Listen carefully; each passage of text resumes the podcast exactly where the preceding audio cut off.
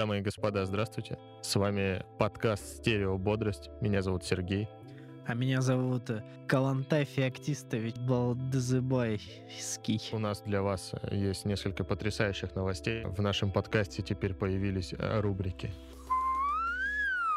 перейдем к первой рубрике. И это рубрика о свежих и не очень новостей. Новости с запашком. Новости. Рубрика будет называться как-нибудь интересно, экстравагантно, типа новости. Новости с запашком. Запашок — это такой Павел, Павел Запашок. Запашок. Давай просто назовем Павел Запашок. Да, да. Пару недель назад Ветеменс запустил новый аккаунт в Инстаграм. А, ветмо. Меня поправил Google переводчик в конце концов. Ветмо. Серьезно? Это значит вещи, одежда. Я тоже говорю ветаменс, позорился годами. Ветмо? Да, ветмо. Стыдно, да? Не, мне не стыдно, мне просто даже стрёмно теперь говорить ветмо вместо ветеменс. Ты говори итмо просто. Итмо. А пару недель назад Итмо запустил новый аккаунт в Инстаграм Итмо Анкинсорит. Аккаунт закрытый, там всего два поста. Описание профиля гласит то, что вы собираетесь увидеть, потревожит вас, даже шокирует. Есть темная сторона человечества, которую цензоры не позволяют увидеть, но мы увидим. Ну вот, это вся новость, Роман. Что ты думаешь? Я думаю, что зачем они назвали бренд одежды в честь университета в Петербурге?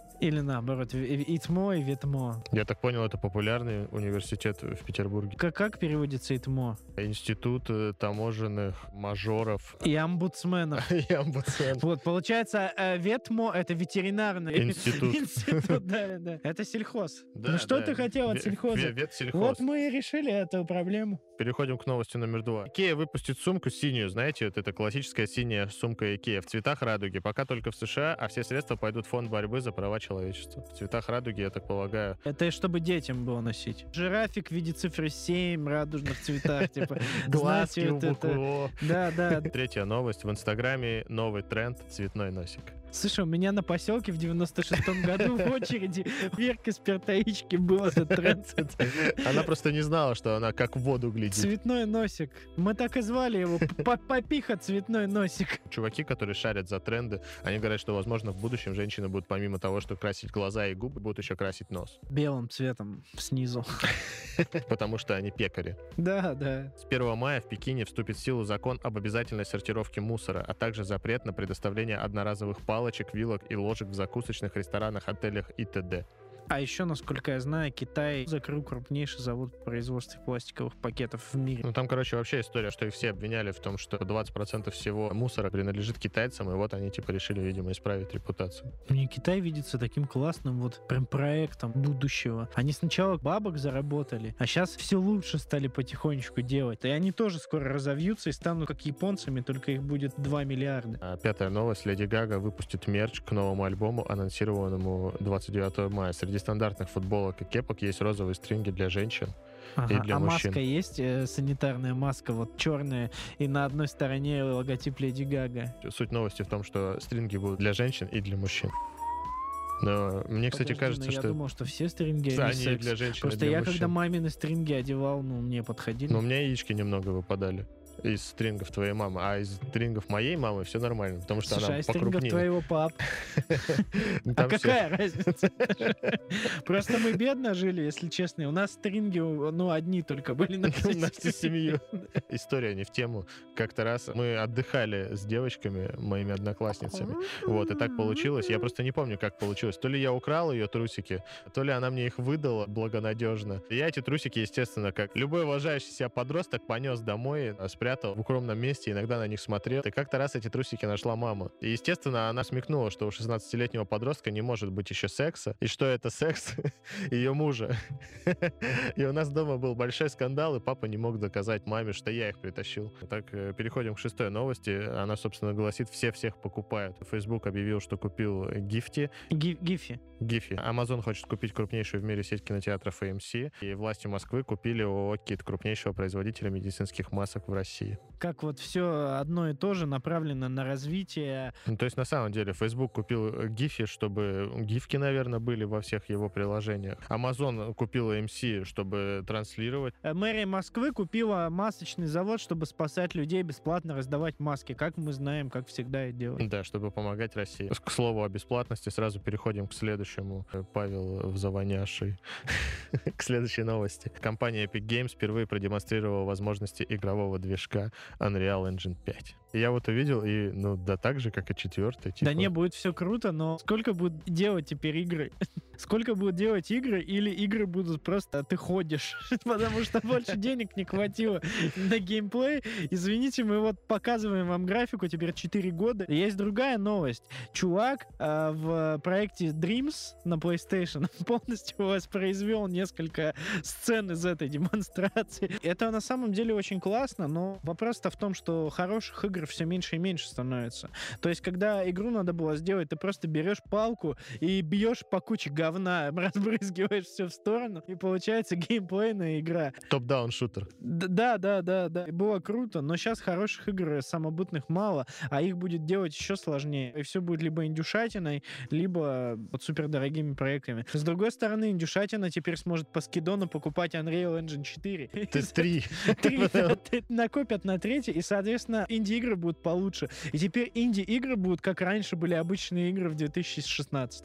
По-моему, есть Unity, и он там чуть ли не бесплатный, что ли. Да, еще есть Gorilla движок, который только Кадзиме бесплатно дали. Ну, там не бесплатно, просто это же студия Sony. И, типа... На самом деле, мы сейчас с Серегой выдавливаем а, актуальные слова, потому что мы вчера обсуждали в Телеграме это все уже и делаем вид, как будто не обсуждали. Знаете, это очень смешно, как а, люди делают 8К текстурирование на систему на ниц с миллионом треугольников на квадратный пиксель маленький. Причем, знаете, Марио выглядит точно так же, только просто с более качественными текстурами Марио.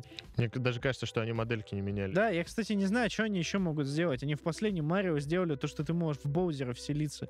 Все. Что в Марио еще можно сделать теперь? Я вот играл в Марио Sunshine, он вышел на GameCube в 2002 году, и там реально точно такой же движок, прыжки и все такое, как в Марио Odyssey. Это то же самое. Ну да, Odyssey, он просто такой же, как Galaxy, только на другом движке. Но зачем новый движок, если и так нормально? На самом деле, я бы советовал вам поиграть в Odyssey, потому что это очень красивая игра. На самом деле, очень красивая, классная, и лучше платформера, чем Mario Odyssey на данный момент, я думаю, не существует. То есть они какой-то новый уровень задают этому всему. И самое классное, конечно, у Nintendo, то, что они собственные механики очень бережно переносят. Выгодно для себя, но и бережно. То есть вот ты видишь пулю из первого Марио, и в Марио Odyssey она совершенно по-другому, ты можешь что-то с ней сделать.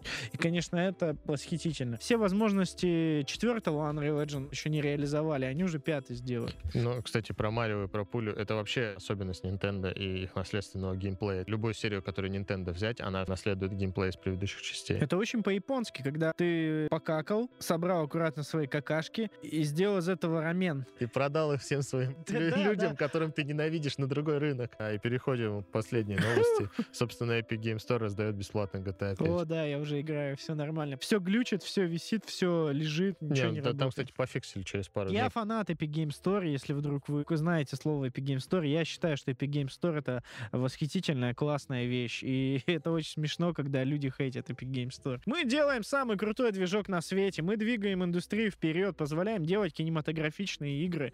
Ну да, задорого мы продаем движок, но тем не менее, драйвинг culture forward. Кроме этого, мы сделали самый популярный батл рояль, в котором делаем концерты Трэвиса Скотта и делаем классную рекламу. И вообще даем что-то новое миру видеоигр, привлекаем туда огромное количество людей. А да, еще мы сделали очень удобный, красивый, современный свой магазин. Договорились с PlayStation, чтобы мы могли играть в эксклюзивы на ПК, хотя все ныли, что нельзя. Но у нас все равно можно ненавидеть. То ли дело Origin. А, я тут жене недавно купил Sims 4 за деньги, понимаете, да? Ну, то есть не пиратский, не скачал. Купил лицензионный и не смог установить Origin. В итоге все получилось только когда я переустановил винду. Ты не можешь поиграть в лицензионный Sims, потому что Origin плохо ставится. Вы скажете, ну и что? Sims, кому он вообще нужен? Подумаешь, в нем удобнее всего играть на ПК, а не на приставке, да? Но я играю в FIFA уже многие годы, и я перестал покупать FIFA на компьютер, и мне сейчас легче э, у кого-то взять PlayStation и купить дороже FIFA там, потому что геймпад не подсоединяется к FIFA, и нельзя запустить его в полноэкранном режиме, и FPS падают через два матча, и вообще ощущение, как будто это какие-то модеры вручную с PlayStation перенесли на компьютер FIFA. Это ужасно вообще. То есть после этого нельзя ругать Epic Game Store вообще ни за что, даже если они насрут в доме у вас. Эту тему мы тоже обсуждали, сейчас мы тоже пытаемся ее сделать как будто первый раз. И мне Серега сказал, что... Люди не хотят переходить, потому что считают, что там скидки, у них там друзья, их ачивки. Я в 2004 году ходил 4 километра в минус 30 в Пургу в конце января мимо цыганского поселка Гоповского э, за картриджами для Сеги. А еще раньше было так, что ты идешь в магазин, и тебе просто могло не повезти, и уже кто-то купил эту игру. А еще я купил как-то раз за 350 рублей все свои картриджи заложил. Shining Force 2 с микросхемой для сохранения, с батарейкой на русском языке. Это такой редкий айтем. Его, типа, весь поселок мечтал о нем. И как-то так получилось, что он оказался в этом магазине. Я его купил. И у меня старшие пацаны мои знакомые попросили поиграть эту игру. Как вы думаете, через сколько они мне ее отдали? Через никогда? Да, да, но, но не, не- никогда не отдали. Вот, а если в Epic Game Store покупаете игру, пацаны у вас не смогут забрать Epic Game Store. Ну да, навряд ли. Сопортите Epic Game Store и Steam тоже сопортите. PlayStation вообще для того, чтобы вы в их игры играли, говорит вам, чтобы вы консоли ее купили, а потом еще игры переплачивали в два а раза. потом слимку купили, а потом прошку купили, а потом... Потом подписку PS Plus купили. Да, да, потом такие, знаете, если вы хотите купить прошку или новую пятую, не покупайте прошку, потому что у нас будет обратная совместимость в пятом PlayStation. Ой, не стало совместимости, купили пятую, ну прошку тоже придется купить. Я вам еще хочу напомнить про то, что когда четвертая плойка выходила, Sony хотела сделать DRM-защиту, чтобы в игры можно было играть только когда ты в онлайне находишься, и тогда бы нельзя было диск перепродавать. Да, еще я хочу вам напомнить, что если вдруг вы хотите поиграть, например, в Зельду, и на эмуляторе запустить Зельду на компе, на Nintendo, так же, как и любые игры со старых приставок э, Nintendo. Это не заслуга Nintendo ни в коем случае, но недавно я видел, как люди смогли запустить стартовую заставку Sony PlayStation 4 в 2020 году. Типа, до сих пор даже в третий невозможно. В третий нельзя поиграть, потому что люди устали и бросили идею делать эмулятор для третьего PlayStation. Не, ну вообще там что-то тоже недавно запускали, типа Metal Gear Solid 4 Да, и да, и такое. потом от рака умер человек, который прошивал. Да, случайно. Да, просто заразился. Но Nintendo хорошо эмулируется, потому что, потому что Nintendo... Из коробки картона сделали. Переходим теперь к нашей, собственно, теме. Тема нашего подкаста называется «Как похудеть и не умереть от ожирения». Давай сначала расскажем наши истории о том, как мы худели, толстели, что сейчас. Начну с себя, собственно. Я был обычным пацаном, но потом, когда мне было лет 8, мне бабушка сказала, что ты жирный какой-то. И я начал замечать, что я, походу, правда жирный какой-то. Бабушка у тебя прям это... И это был мой самый большой комплекс. Я, короче, начинал бегать по утрам. Когда меня в школе называли жирным, я просто впадал в ярость. Одной девочке я выбил два передних молочных зуба об гордку, потому что она назвала меня жирным. Как только мне говорили, да ты жирный, я сразу же впадал в состояние берсега. Берсега. А, ну Я и- представляю, как жирная маленькая свинюшка восьмилетняя. Я думаю, примерно так это и выглядело. Сейчас так я делаю. Я там был в девятом-десятом классе и весил килограмм, короче, 85. Потом после школы я резко похудел, мы расстались с моей девушкой, я начал заниматься спортом, худеть, э, сидеть на правильном питании около двух лет. Я догнал свой вес до 71. Это выглядело аморально. У меня, возможно, было какое-то расстройство пищевого поведения. Ну и потом, после того, как мы начали открывать общепит, я планомерно толстел. И еще недавно я весил 111,5 килограмм. То есть ты набрал 40 килограмм. Когда я думал, что я 85 весил, и в школе я думал, что я жирный, и обижался, когда меня называли толстым, то сейчас примерно меня можно называть как хочешь, я просто съем это. Иди тебя. И всех съем.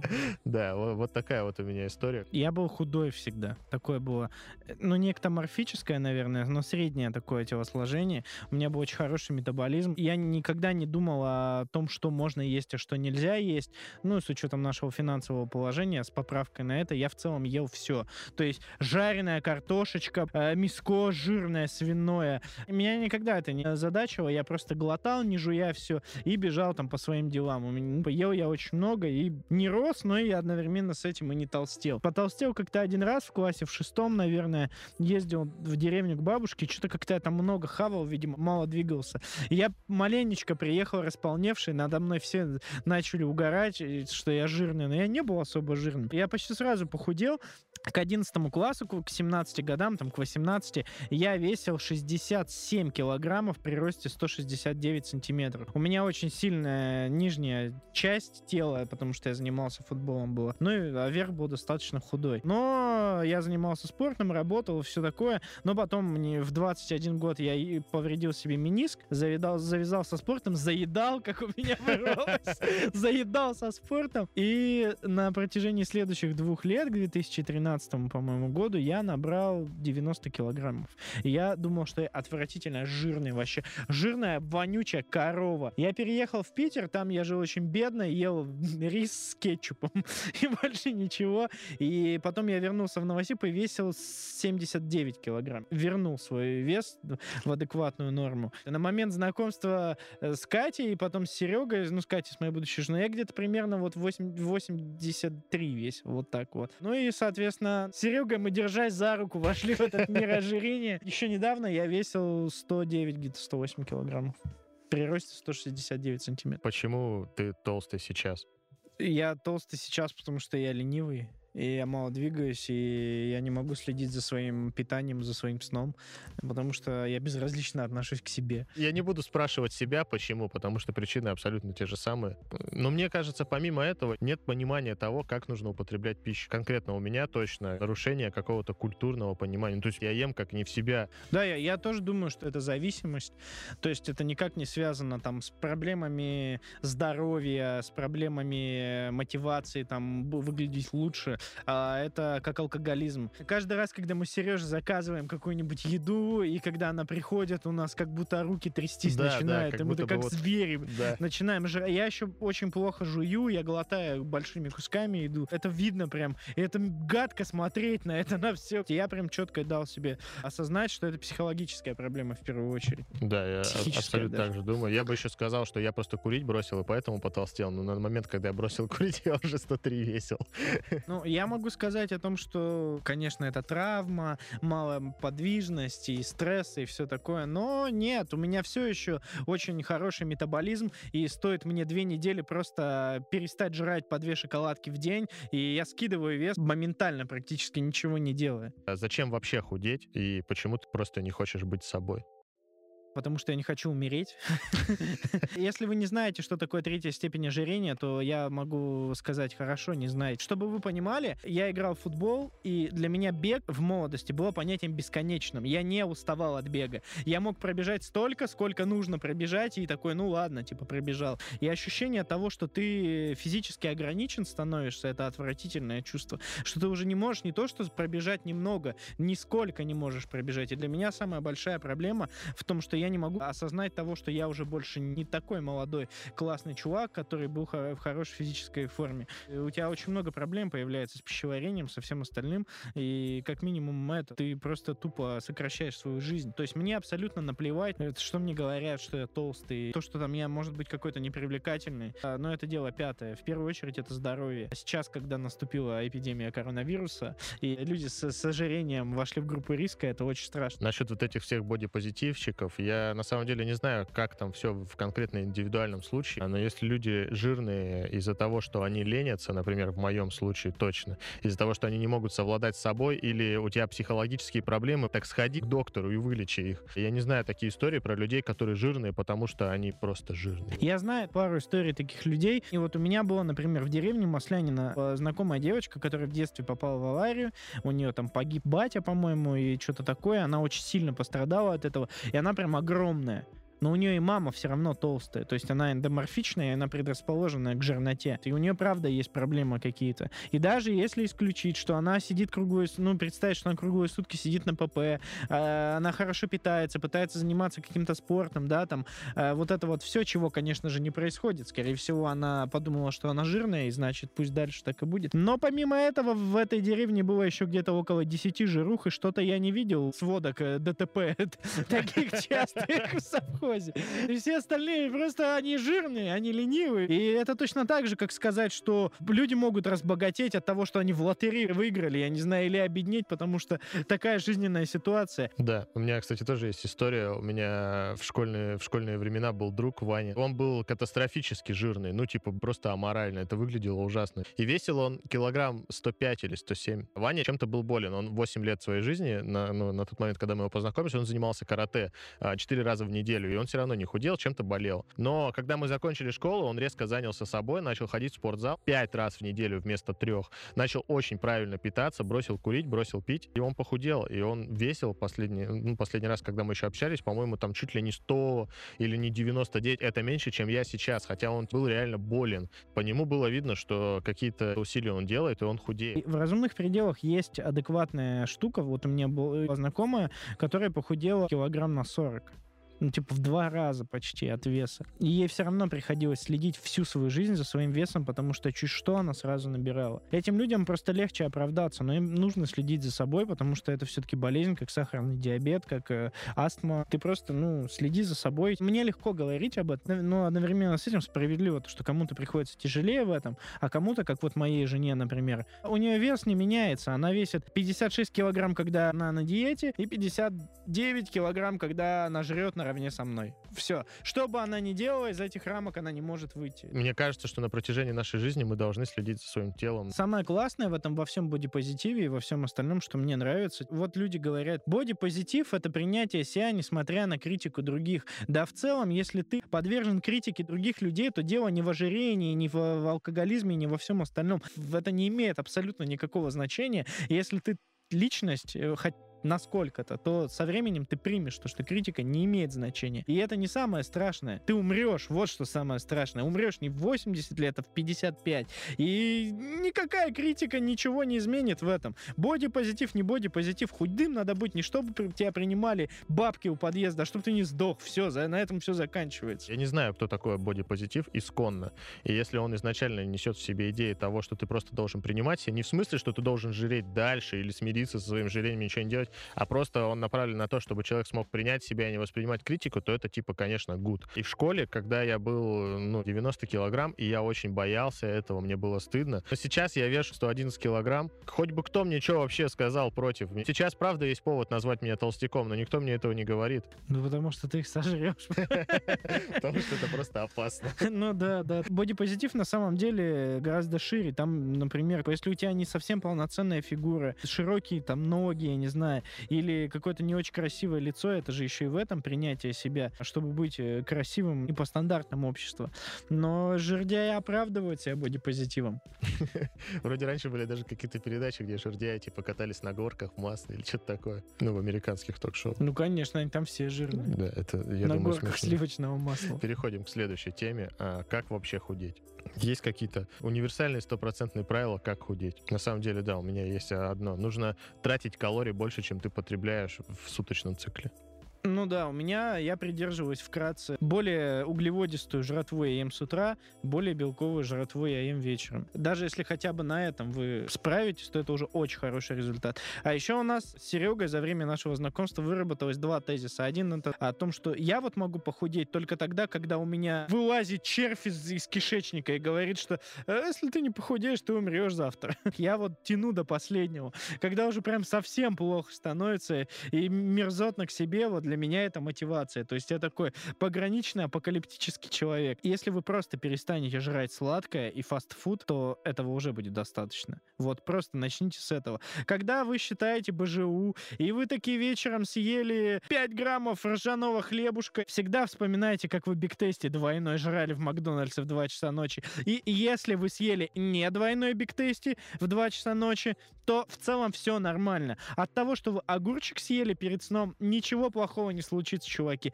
Вот это, на мой взгляд, главный ключ к диете. Ну и, и еще третий от меня момент лично. Нужно себе дать понять, когда вы на диету садитесь, что это навсегда. Ну, то есть представьте, что вам ногу отрубили. Все, вам придется с этим жить. Я, Нет я вариантов. думаю, даже не нужно думать, что вы садитесь на диету. Нужно думать, что вы решили наконец-то заняться собой, нормализовать свой режим питания и привести его в порядок. Диета, мне кажется, изначально в мозге ощущается как, ну ты похудеешь, а потом можно будет жрать, что хочешь.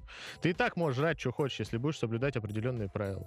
А, Вот у меня есть тезис о рефлексии, о том, что время от времени свою жизнь нужно полностью переоценивать и переосмысливать даже те вещи, которые вы уже переосмыслили. Я вот, очевидно, пришел к диете, когда понял о том, что, ну, я просто жадный до еды, и, видимо, это из детства. Где-то как-то я что-то кто-то мне дал не доесть, хотя там я ни в чем особо не нуждался. И с тех пор мне очень много неограниченное количество шоколадок, KFC, вот это вот изобилие всего, оно у меня на подкорке прямо. Серега про это тоже говорил. Следую просто сесть и подумать, что чувак, окей, ты с 18 лет живешь один, и ты уже много, 9 лет ты жрешь без меры. Ты уже жрешь без меры больше, чем ты жрал в меру. Больше, чем тебе этого не хватало. И уже типа все, хватит, ты отслужил в армии ожирение, теперь пора на другой этаж. И я такой, правда, ну да, больше меня никто не ограничивает. Никогда это не вернется. И я такой, ну ладно, типа, полегче как-то стал. Вот я вам тоже советую подумать об этом. А, во-первых, нужно регулярно есть и в одинаковые промежутки времени. Ну, то есть, если ты встаешь, например, в час, то ты должен там в час 30 каждый день есть. Нельзя есть каждый раз, когда ты хочешь. Должна быть некая регулярность часов, которые ты ешь. Желательно не есть перед сном, потому что от этого сон как минимум лучше, а как максимум просто организм так лучше работает. И вообще нужно хорошо спать, нужно заниматься желательно какими-то физическими нагрузками, хотя бы просто ходить. И начинать бы я рекомендовал, конечно, с маленьких доз, типа там отказаться от от хлеба, только от хлеба. А уже через недельку, через две, если смог не есть хлеб, отказаться от сладкого. Потом, может быть, дойдет до того, что вы начнете считать свои калории, ходить в зал, ваши прогулки перейдут в то, что вы будете заниматься спортом или бегать. А если не перейдут, то ладно, в любом случае это все равно лучше, чем то, что было позавчера, когда вы жрали в 2 часа ночи в KFC. Да, или просто откажитесь от фастфуда. Можете жрать ночью, можете жрать сладкое, но маленькие потихонечку шаги, маленькие победы, они всегда лучше, даже если это вам кажется смешным и несерьезным. Да, и не нужно себя никогда э, сравнивать ни с какими другими людьми, ни с какими другими диетами. Расстройство пищевого поведения или расстройство пищевых привычек, я не помню, как там точно, РПП оно называется. Это Моровент, что в смысле? Да, да. РПП. Собственно, есть не, не, несколько стадий. Вот, Экшен а... РПП. А, один из примеров, это, например, когда я весил 71 килограмм, смотрел на себя в зеркало и видел все еще жердя и худел дальше. Не знаю, как я из этого выбрался сам. Я в своих глазах всегда был толстым, и вот только, наверное, наверное, сейчас, когда я стал 111 весить, я понял, что такое быть толстым. Ну, то есть я смотрю на свои фотографии, когда я весил 71, и понимаю, что вообще не дать, не взять, короче, насколько я был худой. И насколько говорит Google, это и есть расстройство пищевого поведения. Более очевидный пример — это булимия, или когда, например, человек ест, и после этого, чтобы не толстеть, вызывает рвоту. Я, если честно, вообще не знаю даже, что посоветовать людям с крайними расстройствами пищевого поведения, что вообще на этот счет сказать. Вот у меня есть друг, другой тезис. Попробуйте честно себе признаться, просто комфортно ли вам сейчас. Вот, например, я вот начал вот 3-4 недели, как я худею, 3 вчера было ровно, и я похудел примерно на 7 килограммов. И я стал гораздо более подвижным, хотя я просто согнал воду фактически и там какой-то маленький вес сбросил. В 90 там килограммов, когда будет, если я до этого смогу дойти, мне будет еще более комфортно. Если вам комфортно, все достаточно. Типа, все остальное, наверное, не имеет значения. Да вот у меня был комплекс, то что если ты жирный, то ты девчонкам не нравишься. Тебе никто не хочет э, тереться клитором об пузо об твое. Как выяснилось, все хотят. Нет, не все. Это девушки с расстройством клиторального поведения. Это РКП. Экшен РКП. Я вспоминаю очень жирного чувака, я даже не помню, как его зовут, но он был просто. Он был огромно жирный в 15 лет, и с ним гуляли одновременно две красивые девчонки, и он, по-моему, по очереди с ними встречался. Он был абсолютно жирный, а к этим телкам все красивые цыгане поселка подкатывали. Я думаю, это точно, короче, устоявшийся миф. Самые мои эти знаменитые бабские похождения были в те времена, когда я был жирный. То есть всегда. Ну да, да. всегда, да, большую часть жизни. Подведем итоги про РПП. Бывает такое, что у вас есть какое-то из расстройств, я думаю, я не знаю, как в этом случае вам помочь, но я знаю, что доктора знают, как вам помочь. Если у вас есть э, хотя бы подозрение на то, что вы чем-то таким больны, и у вас какое-то расстройство, это не значит, что вы обязательно болезненно худы. Это может быть, что вы болезненно толсты именно из-за того, что у вас какое-то расстройство.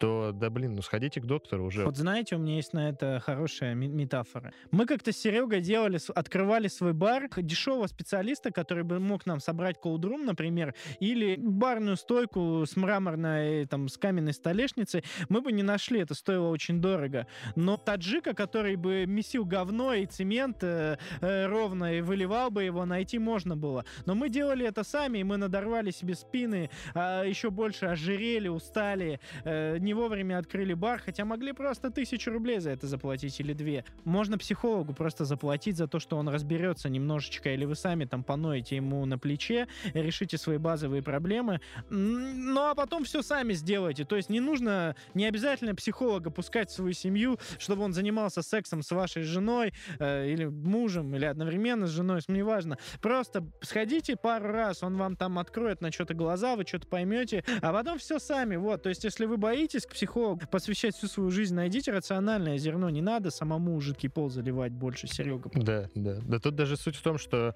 э, ты можешь всю жизнь ходить там и думать, в чем, в чем твоя проблема, пытаться найти себя. Потом ты приходишь к психологу, плачешь ему, и ты такой понимаешь, что ты просто 20 лет мог уже назад это все сделать. Переходим к следующему вопросу. Распространенные мифы о похудении. Знаешь какие-нибудь? Energy диет знаю. Я еще знаю, что миф вот этот не есть после шести. После шести можно, чуваки. Желательно не есть за 4 часа до сна. Просто похудение напрямую связано еще с режимом сна. Чем Да, ты да. раньше встаешь и раньше ложишься, тем лучше твоему Тем, организму. тем больше углеводов ты успеваешь сжечь. Да, надо ра- рано вставать, это правильно. И как только мы стали правильно питаться, я стал раньше просыпаться на несколько часов. Как бы ты ни говорил, что ты сова, пес, Мартышка. жираф, все равно вставать лучше рано. Да, ну вообще, на моем примере точно, э, сколько бы я в жизни там себя не убеждал в обратном, человеческий организм лучше работает утром. Биологические часы так устроены, что утром ты более продуктивен, ты лучше во всем, и все ты делаешь быстрее, качественнее и вообще хорошо, если вставать рано утром. Есть еще миф про то, что можно просто не жрать. Ужин, например, убрать из своего рациона, а и ты тогда худеть будешь. Ну ты правда худеть будешь. Но только так велик шанс того, что ты сорвешься на третий день. Или гастрит у тебя будет. Я знаю, что есть такая диета с интервальными голодовками. На мой личный взгляд, это, конечно, чушь полная. Нужно есть часто, маленькими порциями и регулярно. А еще я считаю, что даже если вы жрете за час до сна, если вы жрете огурец или яйцо или белок, если это не тройной биг тейсти, это все равно нормально. Я имею в виду, да, именно жрете. Если вы проголодались и хотите съесть яблочко, да ешьте, пожалуйста, яблочко. Вообще, суть правильного питания в том, чтобы не ограничивать себя, чтобы не чувствовать себя постоянно, что ты на диете, что ты страдаешь, ты должен комфортно жить. Вот, э, знаете, я недавно осознал эту тему. Я очень боялся легкого чувства голода.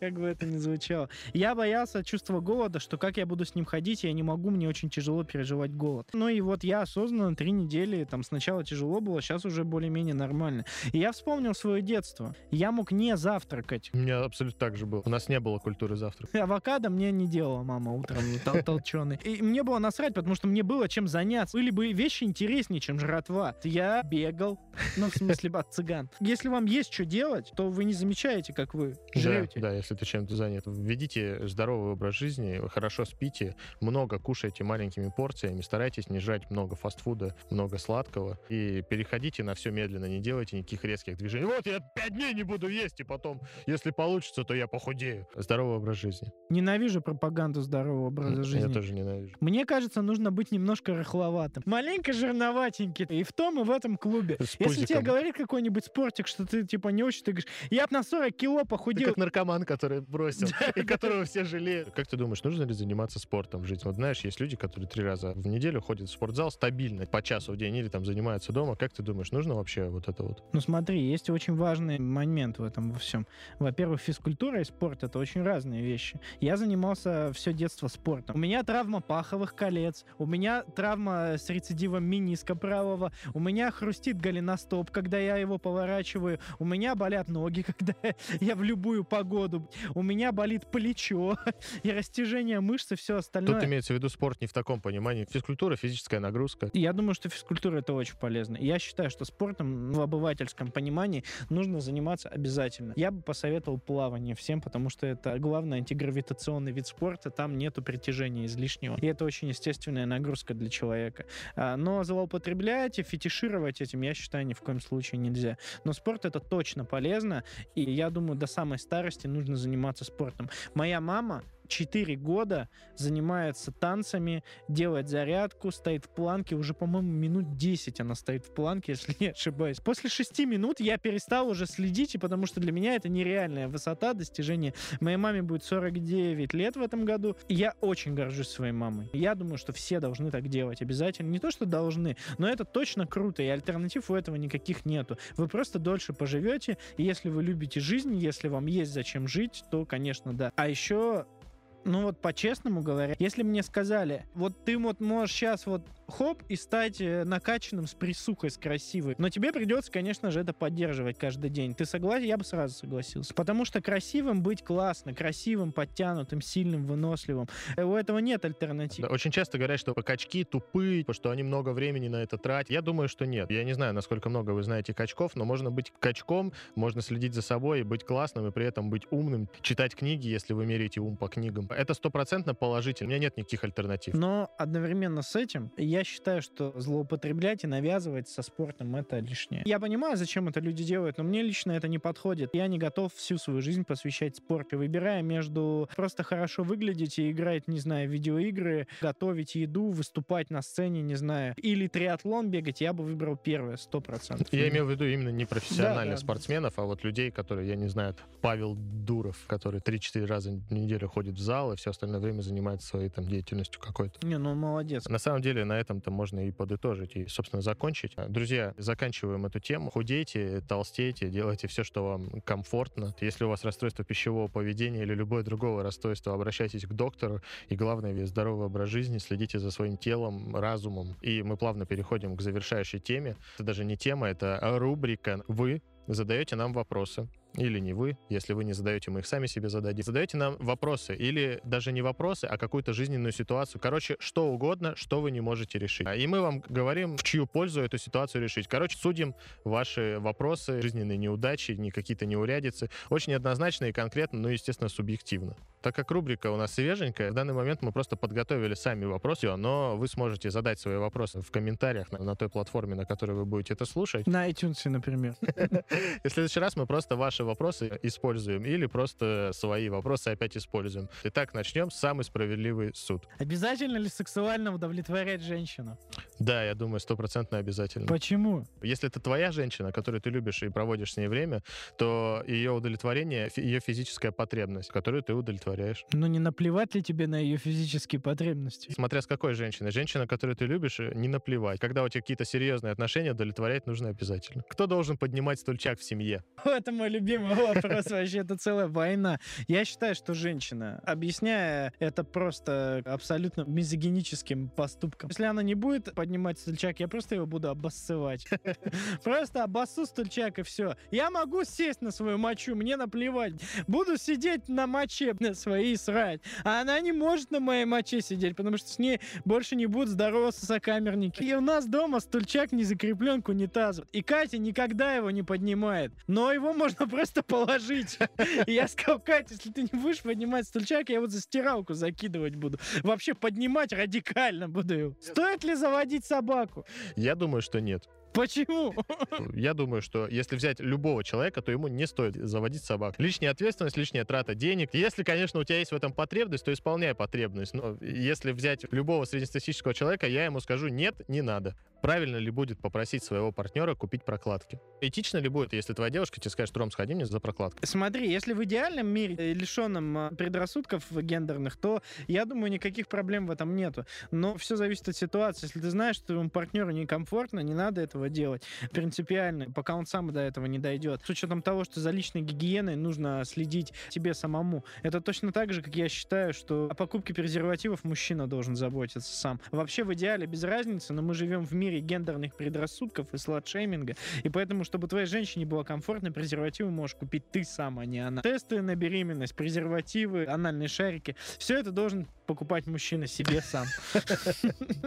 Выходить ли на протесты? О, это, это вообще серьезно. Я думаю, что нет. Почему? Я знаю, что многие люди выходят и говорят, что если ты не выходишь, то ты не можешь ничего исправить. Протесты, на мой взгляд, точно никому не помогут. Добро делает добро. Ты вокруг себя делаешь добро, люди тоже делают, следуют твоему примеру, твои друзья становятся лучше, ты становишься лучше. В первую очередь нужно думать о себе, о своих близких вокруг и, и стараться это улучшить. Это первое. А второе, ну это просто опасно. Если ты готов перечеркнуть свою жизнь и ходить на митинги, ну в смысле серьезно ходить на митинги, то окей, это, это твое личное дело, но я бы не пошел. Мыть посуду сразу или потом? Сразу. Сто процентов. Да, это время экономит. Как бы тебе было неохота, потом ты будешь себя ненавидеть в два раза больше, и негативной энергии будет больше. Можно ли или нужно ли наказывать ребенка до трех лет? Мне кажется, что вообще негативная мотивация, негативное подкрепление — это очень э, упаднический путь. Но я считаю, что это большая ошибка. Нельзя никого бить, нельзя никого ругать. Черты сильной личности в том, чтобы воспитывать э, человека позитивным подкреплением. Но так как мы живем в реальном мире и не в идеальном, я думаю, что, наверное, до трех нет. Но с другой стороны, до пяти лет самое сложное воспитание ребенка, потому что ты к нему привыкаешь. Однозначно нельзя ребенка бить и демотивировать вообще в любое время. Приходится ли это делать или нет, это уже абсолютно другой вопрос. И последний вопрос. Влияет ли секс между партнерами на их любовные отношения? Мое личное мнение, субъективное, очень сильно влияет. Просто у меня в жизни и в голове есть понятие заниматься любовью. Когда ты любишь человека, секс это самый главный, большой, яркий, понятный способ выразить свои чувства. И с человеком, которого ты любишь, сексом заниматься в разы круче. То, что если у вас плохой секс, вопрос, возможно, в том, любите ли вы друг друга или нет на самом деле. Частый секс, это уже другой, конечно, вопрос. Это настолько глубокая тема, что просто пиздец вообще. Бабушку Вангу вызывать надо. И тем самым мы завершаем наш подкаст, расширенный подкаст с двумя аж рубриками. Друзья, я хочу вам только пожелать оставаться дома в этот тяжелый период. Я хочу вам пожелать, чтобы вы разобрались в себе и в своих проблемах, возможно, худели там или толстели. И самое главное, чего я хочу вам пожелать, это чтобы вы всегда оставались самими собой. Че, пошли, блядь, кефас недалеко есть. Да, да, может, доставку? Что-нибудь, блядь, нажористого бигтестик. Мир, где антигерой пал герой не